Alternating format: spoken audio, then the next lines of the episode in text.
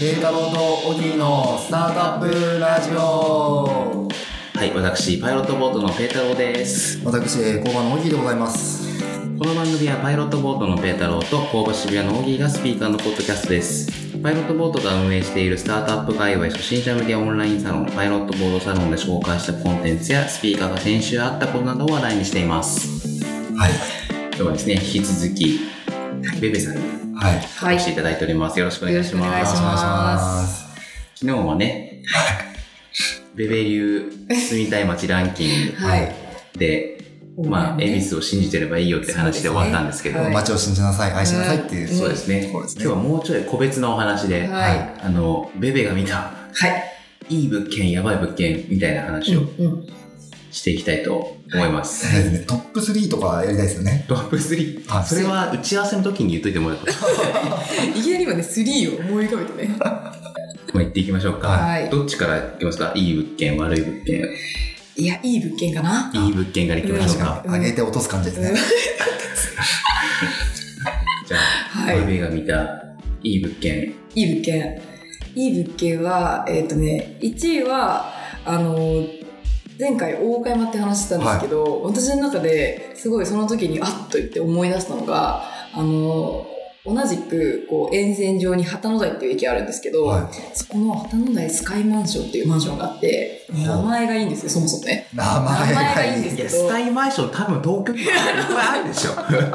いや、でね、それね、あの、名前の通り、はいすごいそのマンションのたまたま紹介した部屋がはい12階、あ、何階12だったんですか？階なんですよ、12階建て。あ、で最上階。そう、最上階で、かつ、南向きなんですけど、あのー角部屋なんですよ。うんで、お北以外全部に窓がある。3方向。全3方向。どこでも日の光が入ってくるみたいなそうそうそう、めちゃくちゃ日の光が入ってくるし、窓だから風通しもすごい良くって、えっと、そこは、あの、ブルースタジオさんっていう、あ。なんかね、ね、もうリノベーションといったら、ね、そうそうそうそう、あの、巨巨匠的な、いらっしゃるんですね。いらっしゃるんですよ、有名な。なんかベンチャーといったらメルカリみたいな感じですね、もう。そうかも、今、このベンチ怒ってますね。やばい、敵に結構回すかもしれないけど、あの、あの、そうですね、リノベーションといったらブルースタはい。ーみたいな感じのマンションがあって、で、買うかもって面白くて、あの、一つ一つの記事に、まあ、物件というか部屋に名前つけるんですよね。なんかネーミングする。お例えば？で、えっ、と、例えば、あの、カリフォルニア武道会。あの日、あの時、この部屋で。とか、すごいですね、その、ネーミングされたのに、うん。全然思い浮かばない。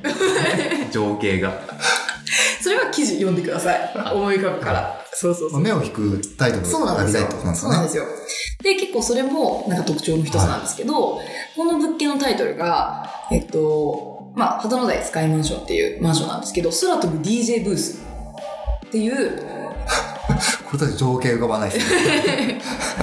でも空飛ぶはなんとなくわかるじゃないですか。その12階建てで、はい結構3方向に窓かつベランダがあって、めちゃくちゃ風通しも良くて日当たりも良くて、で、旗の台って結構その低層住宅が多いんですよ。おだからそんな周りになんかこう、高層マンションないじゃないですか。はい。そうすると、もうね、夜とか夜景がめっちゃ綺麗で、なんかこう、下に全部バーって明かりが広がってるのが見えるみたいな感じですごい良くて、で、DJ ブースは何かっていうと、もともと住んでた、まあ、売り主さんっていうか家主の方が、DJ を趣味でやってた。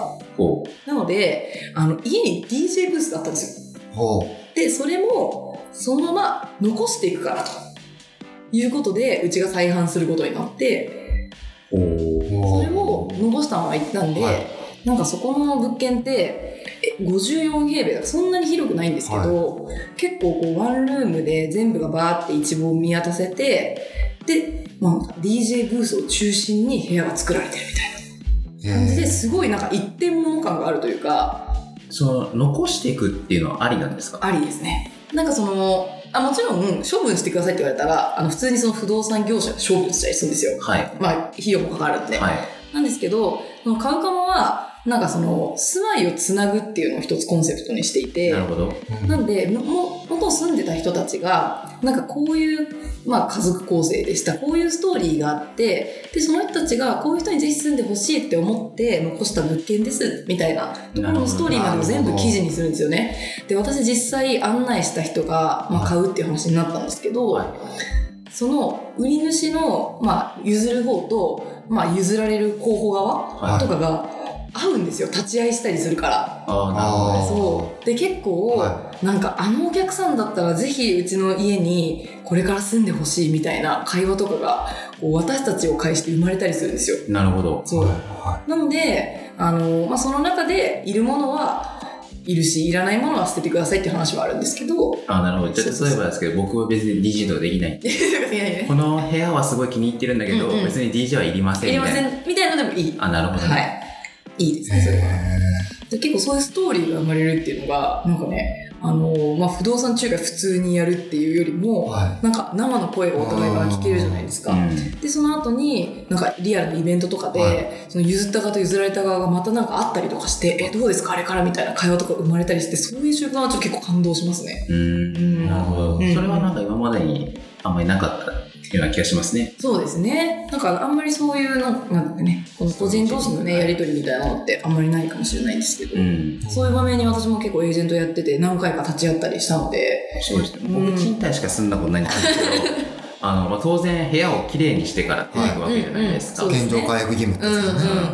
そのなんか DJ ブースを残しておくっていう選択肢なんかないわけですよ。そうですよね。持っていくか捨てるか。確かに。どうにかしてくださいって言われちゃいますよね。本当ですよね。うん。面白いですね。そうですね。なんかそういうのってブルースタジオさんが、あの、まあ、設計というか空間リノベあそうそうそうそうどどういう立ち位置なんですか？あの、買う側としては。あ、買う側としては、なので仲介をするっていう形で、で、えっと、売り側仲介にブルースタジオさんがついて、その場合は。はいで、買い側仲介に我々がつくっていう感じ。だから、あの、よく両手、片手とかあるじゃないですか。で、あれで言うともう片手みたいな感じ。あ、じゃあちょっとマニアックな話になりますあのね。ちょっとなんか専門用語出ちゃったみたいなね。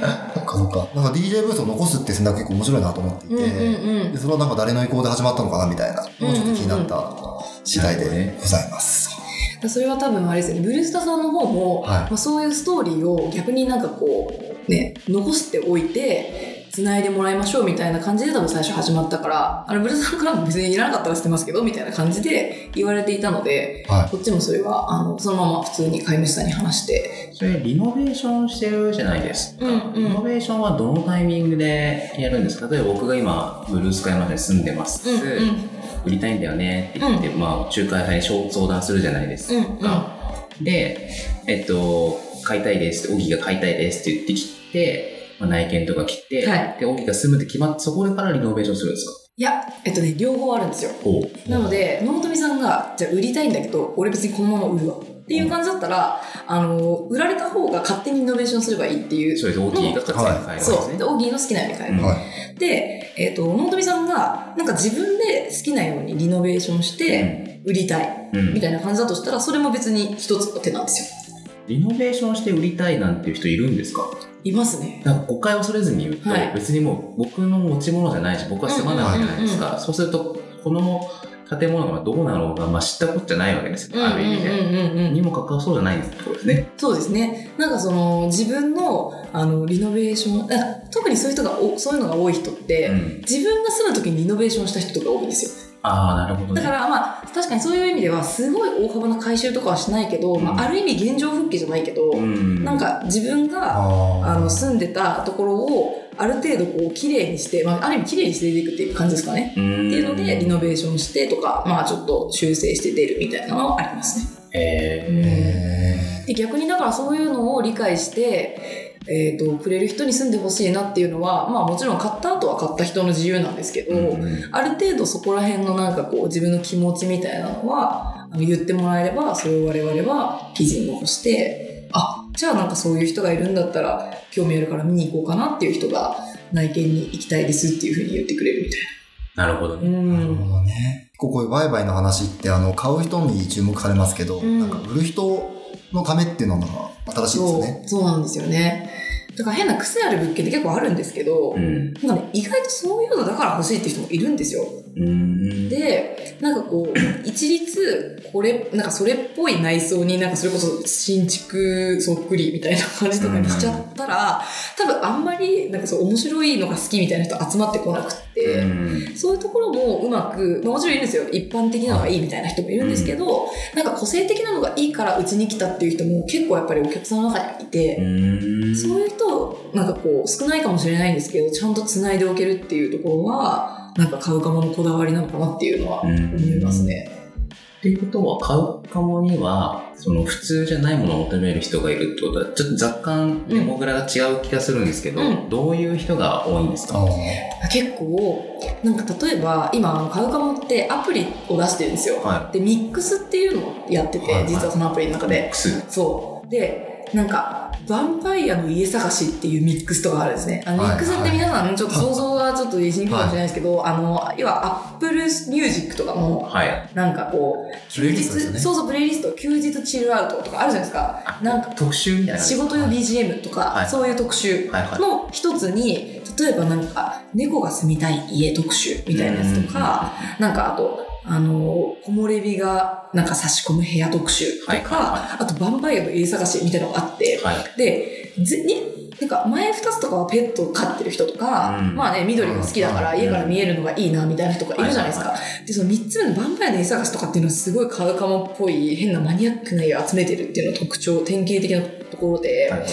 要は、なんか日当たり悪いはだったり、地下とか、うん。なんかあんまりその、い一般的に需要んじゃないの？その部屋って、うん。みたいな、敬遠されがちな部屋なんですけど、やっぱそういうところって、あの、需要はそんなにないかもしれないけど、例えば家に寝に帰るだけの人だったらいいとか、うんなんか家で集中して作業したい人だったら、むしろそういうなんか雑音とかが気にならないような、な。ちょっとこもってる感じのとこがいいよみたいな人っているじゃないですか。うん。で、かつ、あの、その物件ってやっぱりこう市場価値としてはそんなに高く評価されてないから、価格も低かったりするんですよ。なるほど。でだったら、なんかいいとこ取りじゃないけど、なんか自分そんなにこう、光のある場所みたいなのを求めてないし、かつ、ものすごい手頃な値段で手に入るから、あ、この物件いいじゃん、みたいな。うんなんかその謎な、えっ、と、ちょっとニッチな層に刺さるプレイリストみたいなるほどね。を作ってるんですよね。なんか、自分のでもいいですし、うん人のでもいいんですけど、うん。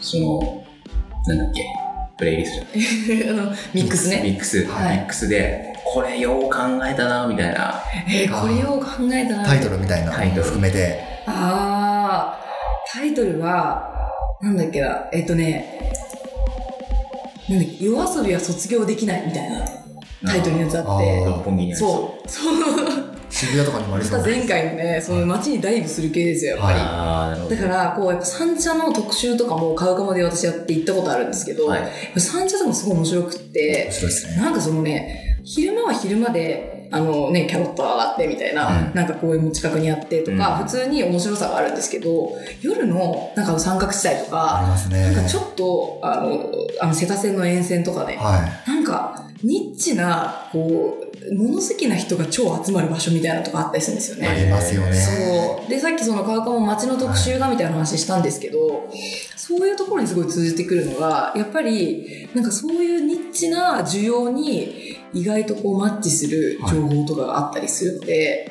そのミックスはすごいなんか刺さる人には刺さるっていう意味では面白いなっていうふうに思いました。なるほどね。うんじゃあもう本当、買うときだけじゃなくて、中古マンションと買うときだけじゃなくて、見てるだけでも面白そうですね。うん、そう、そうなんですよ。なので、まさに、あの、買うかもしれない人は、誰でも、それを見てもらって、なんか私住むとしたら、まあマンションはどどっかわかんないですけど、でも街はこういうとこがいいかなとか、はいはいこういうコンセプトで住まい探してみるのも面白いんだなっていうのを、なんか体感してもらえるといいなってなるほどね思いま。す。なんか間取り図見るの趣味な人とかいるじゃないですか。いるいるいるいる。みたいな人が超楽しいかもしれそうですね。それの街バージョンだと思ってもらえれば。ない。いい物件だけで盛り上がっちゃって。悪い物件来たんですね。いけなかったですよね。ポイントがでもね、悪い物件ね、あんまないんですよ。だからそういう風に見ちゃうと、結局、なんか超ポジティブな人っぽいですけど、そう思っちゃうと。はいはいはい。やっぱね、どこにも良し悪しがあるんで、あはいはい刺さる人には刺さるんですよね。だから悪い物件は本当に、あの、ちょっとなんか、あの、手抜き、手抜き、とかね、なんか変な物そうそう質がそうそう、なんか入ってるとかね。そんなのじゃなければ大丈夫。あの、絶対に欲しい人がいるので、磨けば光る物件そうが、。それを見つけに来てほしいですね。はい。なるほど。わかりました。はい。なんか話そうと思ったらね、多分あと2、3時間ずっと話せる感じがあるんですけど、はい。僕らはちょっと体力きついんで。まあ、あの、家を買いたくなったら買うかもアプリをまず。ぜひアプリを見て、ははい、妄想を膨らませてくださいという。そうですね。まあこんだけ宣伝したけどね、ベベさんは買うかもの人じゃないんですよね。ね。もはや。あの、一カウカウファンとして今喋ってるんで、そうですねはい、ちょっとな元中の人みたいな。元中の人。元中の人で、今はファンですね。はいはい。というわけで、はい。本日はこの辺でお別れしたいと思います。またカモカモの話はね、はい。いつか続きをしたいと思います。はい。それでは皆さん、さよなら。さよなら。